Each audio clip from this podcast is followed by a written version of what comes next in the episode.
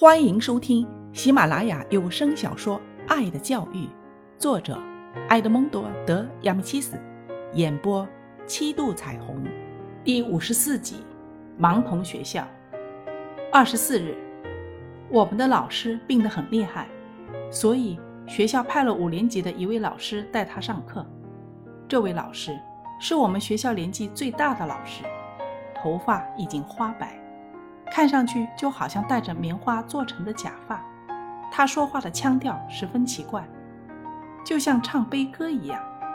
可是老师的口才很好，而且阅历丰富，知道许多事情。听说他以前还做过盲童学校的老师呢。上课的时候，老师一走进来，就看见一个同学眼睛上裹着绷带。他走过去问那个学生眼睛得了什么病。还关切地说：“要注意保护好眼睛啊，我的孩子。”这时，戴洛西站起来问老师：“听说老师以前在盲童学校教书，是真的吗？”“是的，教了好几年了。”老师和蔼地说。“请给我们讲讲那里的情况好吗？”戴洛西低声请求道。老师走上讲台，在讲桌前坐了下来。“我知道。”盲童学校是在维亚尼亚街，克莱迪大声地说。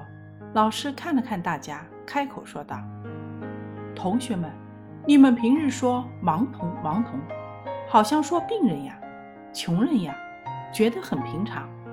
可是，你们真正懂得‘盲’字的含义吗？请想想看，盲人就是什么也看不见的人，在他们的世界里，没有白天和黑夜。”他们看不见天空的颜色、太阳的光芒，以及周围的所有东西。你们试着闭上眼睛，想象一下，假如你们一辈子都生活在这样的情景中，将是多么的痛苦呀！教室里一片安静。老师又接着说：“可是，如果你去过盲童学校，看见他们有的在那里拉小提琴，有的在吹长笛。”有的大踏步上下楼梯，有的在走廊里甚至寝室里自由走动，有的在大声交谈。你绝对不会认为他们是不幸的。在他们中间，有些是经过几年的病痛，接受了外科手术以后失明的；还有一些人是先天失明的。他们一出生就处于黑暗的世界，他们从未看见过这个世界的真正面目。你们想想看。当他们一想到自己和别人之间的差别，他们会自己问自己：为什么会有这么大的差别？我到底有什么错？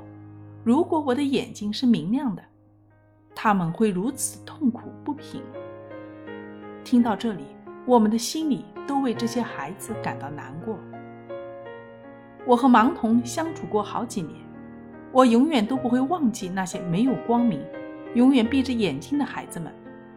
所以，同学们，你们和那些孩子相比是多么的幸福！老师讲到这里，又把话暂停下来。我们静静地看着老师，教室里一片肃静。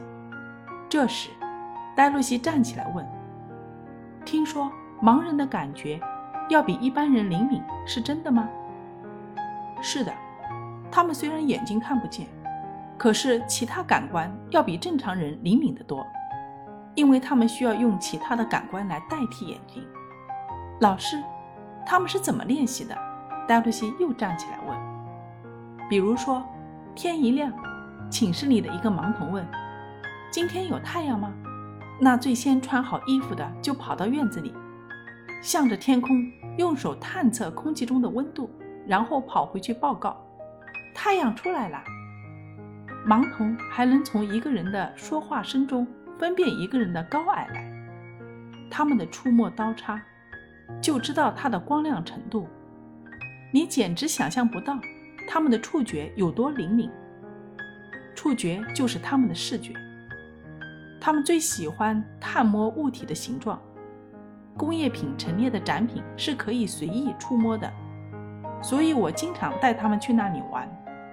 那些孩子每次都高兴地把那些展品翻来翻去的探摸，什么几何形体、乐器呀、等等，他们都要捉个探索他们的构造和式样，这对他们来说就叫做看。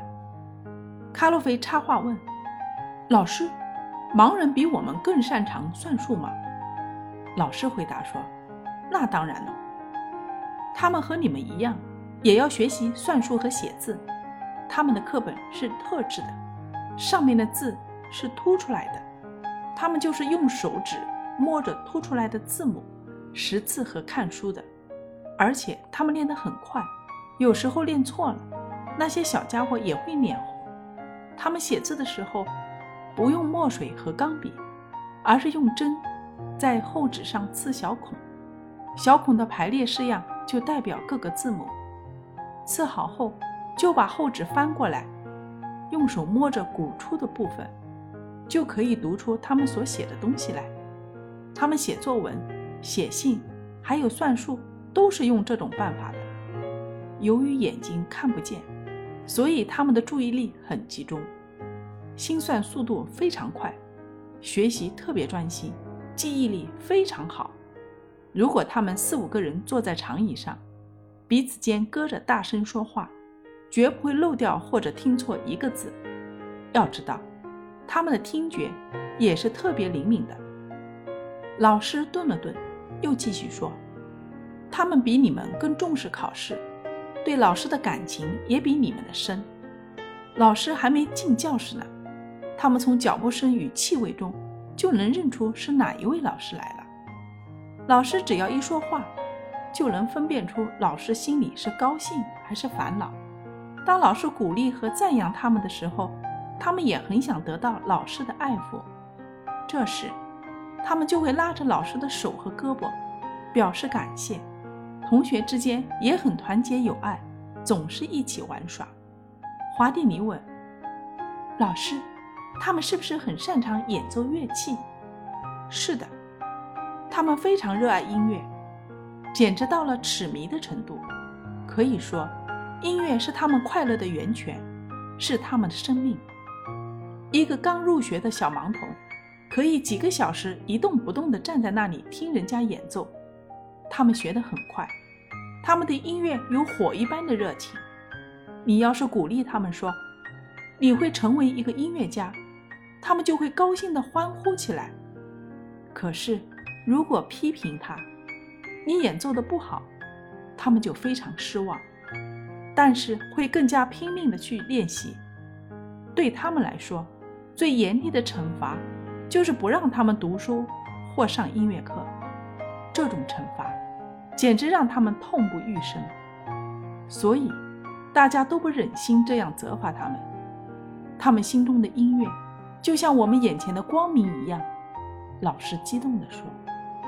戴露西又问：“老师，您能带我们去盲童学校参观吗？”“可以呀，但是你们现在还是不要去的好。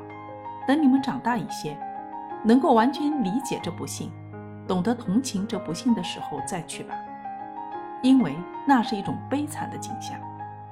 当你们经过盲童学校时。”会看见有的小孩一动不动地坐在窗口，呼吸着新鲜空气，他们目不转睛地盯着窗外，你还以为他们正在眺望窗外那一片美丽的田野和远处的青山呢。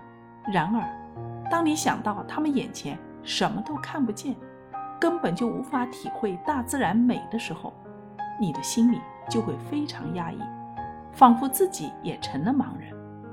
老师又说。那些先天失明的人，他们从来就不知道这个世界是什么样子的，所以他们的痛苦就轻些。但是，那些失明不久的孩子，他们还记着以前见过的一切，完全懂得他失去的是什么。随着时间的流逝，他脑海里对世界的印象渐渐地消退下去，他所爱的人面容也慢慢模糊起来。同学们。当你离开盲童学校以后，就会觉得自己的眼睛能看到东西是多么幸福的事。我相信，如果有可能，我们都愿意把自己的视力分一点给那些可怜的孩子，让他们的世界充满阳光，让他们能够看到妈妈慈爱的脸庞。